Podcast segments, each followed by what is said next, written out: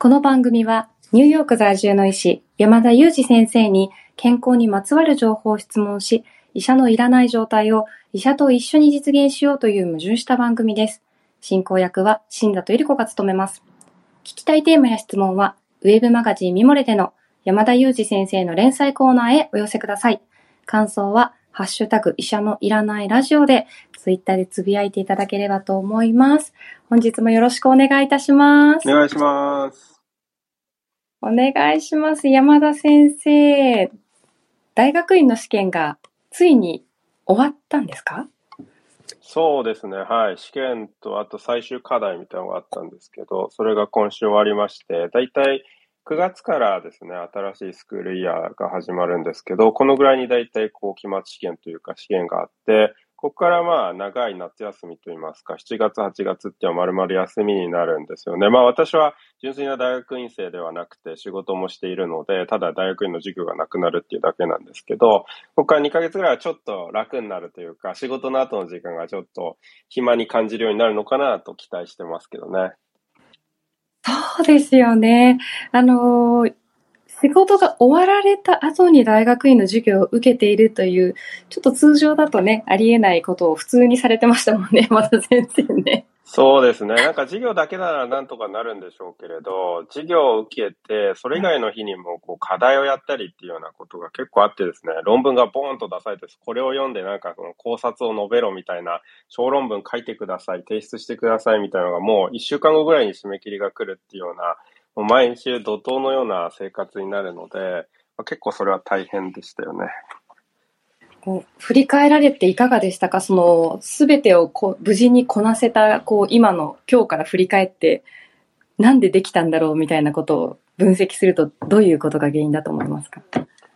そうですね。まあでも、そのやっぱりずっとやってるとですね、ペースがつかめてくるというか、このタイミングでこのぐらいやっておかないと終わらないなとかですね、そういうのが見えてくるとそんなに苦ではないんですけれども、やっぱりまあ他の仕事が圧迫されますので、そういう意味で結構厳しくなりますよね。その間にこう、新しい本の序文を書いたりですとか、まあなんかこう次の本のですね、こう構成作業が回ってきたりですとか、まあ記事を書いたりですとか、まあそういうこう、いろんな原稿の話も回ってきますので、やっぱりちょっと大変ですよね。まあ今本当にこう書く仕事がたくさんあるんですけども、ちょっとずつちょっとやっぱりやり方も変えていって、こう効率を図ろうかなとはちょっと考えてますけどね。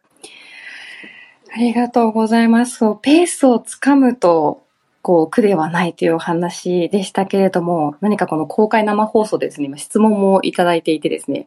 はか、修士の論文はもう取り掛かられているのですか？なんてコメントもいただいてますけども、そんなことがあるそんでうですすね。はい。論文は実はまだでして、あの、論文を書く前のといいますか、研究の計画書を出したところっていう感じですね。論文自体はですね、私は社会人大学院で、本来私のこうやっている公衆衛生大学院っていうのは2年間で終わるコースが一般的なんですけれども、私の場合は社会人大学院で本当に仕事の後に部分的に授業に出ているっていう状況ですので、実は3年にちょっとストレッチして参加している、その1年目が終わったという感じですので、実はあと2年あるんですよね。で論文の提出はその3年目の終わりまでに提出するということになりますので、まだ少し先なんですよね。なるほど、そうなんですね。でも先生、あのー先日ね、出版、6月末かなに出版予定の、あの、英会話フレーズ集を出しているメドハブさんのこう活動もありますし、NPO 法人フラット、鈴木先生とね、やられてるのもありますし、本当おっしゃるように序文をたくさん書かなければいけないことと、マミモレの記事もね、毎週確認していただいてますし、ちょっとそんな中ですね、私はスクープを手に入れましたので、ちょっと皆さんに 教えちゃおうかなと思うんですけど、はい。皆さん聞いてください。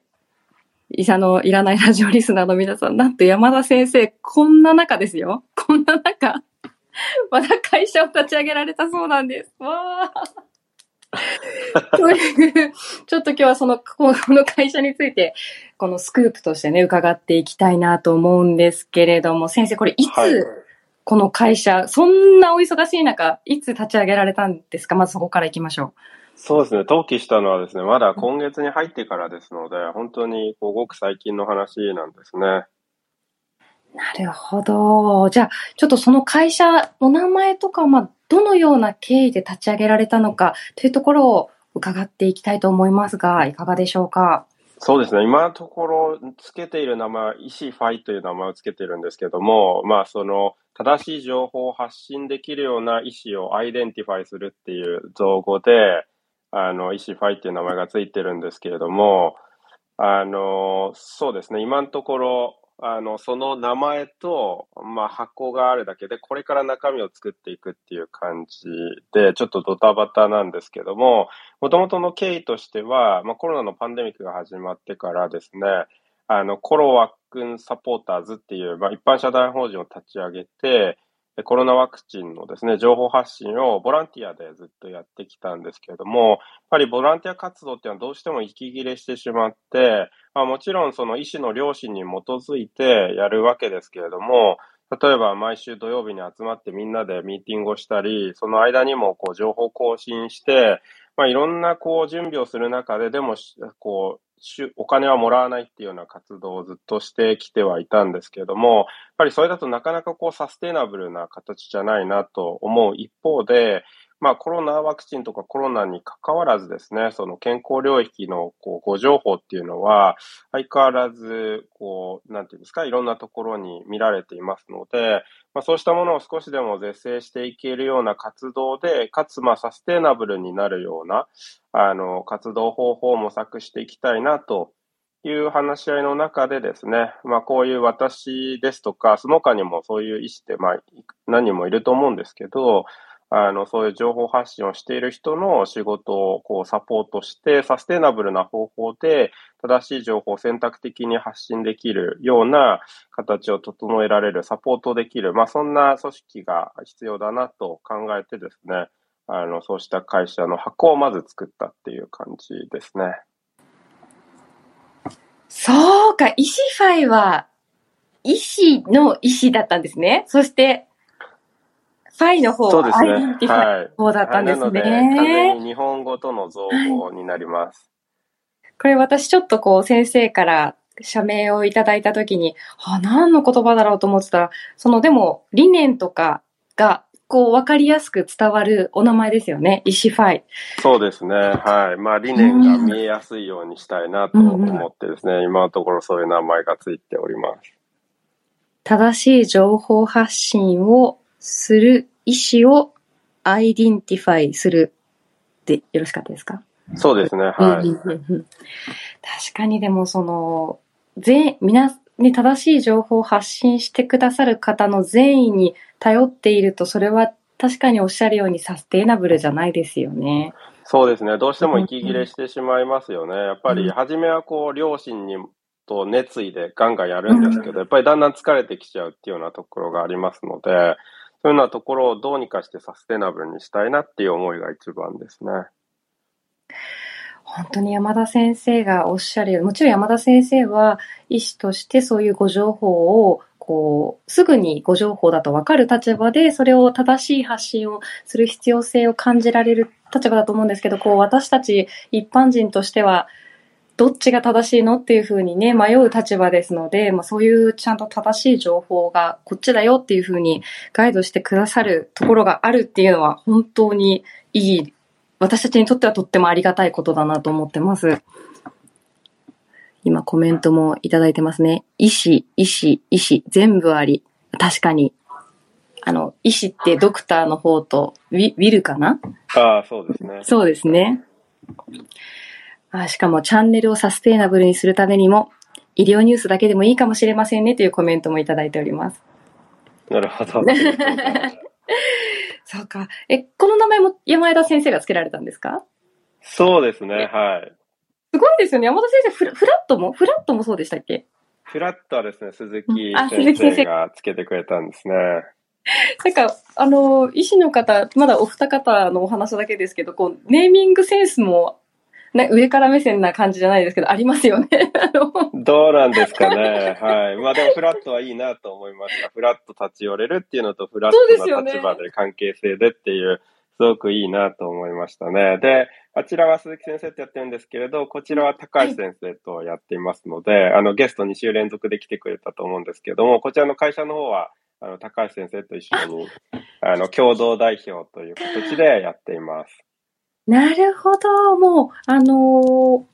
ー、ね、仲の良い同業のお友達となんかこう一緒にいろんな NPO とか会社とかやられてますよね、山田先生ってね。そうですね。スタートしてはやっぱり仲のいいというか気の知れた人と、こうどんどんどんどん作っていって、その中で仲間が増えていくっていうようなイメージで活動はしてますよね。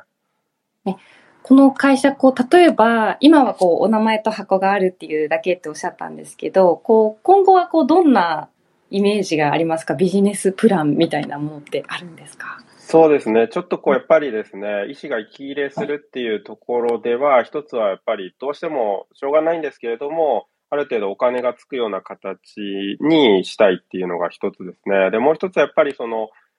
苦労を軽減するために、ある程度この、今あるですね、AI とか、そのチャット GPT みたいな技術を使って少し情報発信をサポートするっていうような形も試みていまして、今、まあそういったそのチャット GPT を扱えるようなあの技術者の方も交えてですね、あのディスカッションしているところです。なるほど、そうですよね。あの、私もチャット GPT ちょっとこう使ったりしてますけど、割と仕事楽になる。山田先生はね、原稿先生が書く方が早いですけどね。そうですね。まあ、原稿に関してはどうしてもそっちの方が早いかなと思いますね。チャット GPT に時々問い合わせて書かせてみたりしてるんですけど、やっぱりちょっとへんてこなというかですね、こっちのピンとこない内容を返してくるので、やっぱりちょっとまだまだだなと思いますし、原稿肩代わりするにはちょっと厳しいかなという気がしてますけどね。相変わらずちょっと、もうちょっと山田先生の、ね、能力に追いつくまでには時間がかかりそうですね、チャット GPT の方は。どうですかね。まあ、そうですね。まあ、ただ、ちょっと私自身もやっぱりもっとこう早く回転を上げられるような方法は探していかなければいけないなと思っていますので、まあ、今後ちょっと音声入力を使っていこうかなっていうのはアイデアとしてありますけどね。今ちょっと返答しようと思ったんですけど、山田先生がもっと早く回転をしなきゃいけないっていうところで、一回ちょっとこうズーンってなってしまいましたね。え？って思これ以上早くするっていう、あの、びっくりポイントが、これはもう一個目のスクープかなと思うんですけど、そっか、音声入力ってあれですか？チャット GPT に音声で入力して、みたいな、AI に、こうなんか音声で入力して何かをやるみたいなイメージですか？というよりはですね、うん、その、ただ、音を文字起こししてくれるソフトウェアって今いっぱいありますよね。うん、なので、私が喋ったことを文字起こししてもらって、まあ、それを例えば、あの、チャット GPT にある程度編集してもらって、それを最後私が整えて出すとかですね。まあそういうような形もあってもいいかなとは思っていますけどね。そうですよね。なんかたくさんこう、音声で自分が聞いたことを返してくれるようにこう、実装する方法とかもたくさんなんか私も見かけたりするので、ちょっと試してみたいなと思ってました。いやー、皆様いかがですか？今回の私のスクープ、大スクープだったんじゃないでしょうか これはですね。まだちょっと、スクープにするには早かったですけどね。まだちょっとこう、箱だけですので、実体のないものですけれど、まあ、これから実体を作っていきたいと思いますので、はい、また頑張っていきたいと思います。まあ第一報としては、あの、十分だったんじゃないかなと思っております。はい。今日はですね、音声配信アプリ、ボイシートークテーマの指摘スクープということで、え私から山田先生、また会社立ち上げたってよっていうですね、ニュースをね、あの、お届けいたしました。山田先生、今日もありがとうございました。ありがとうございました。今日も新藤さんと二人でお送りしました。Thank you so much for listening. See you next time.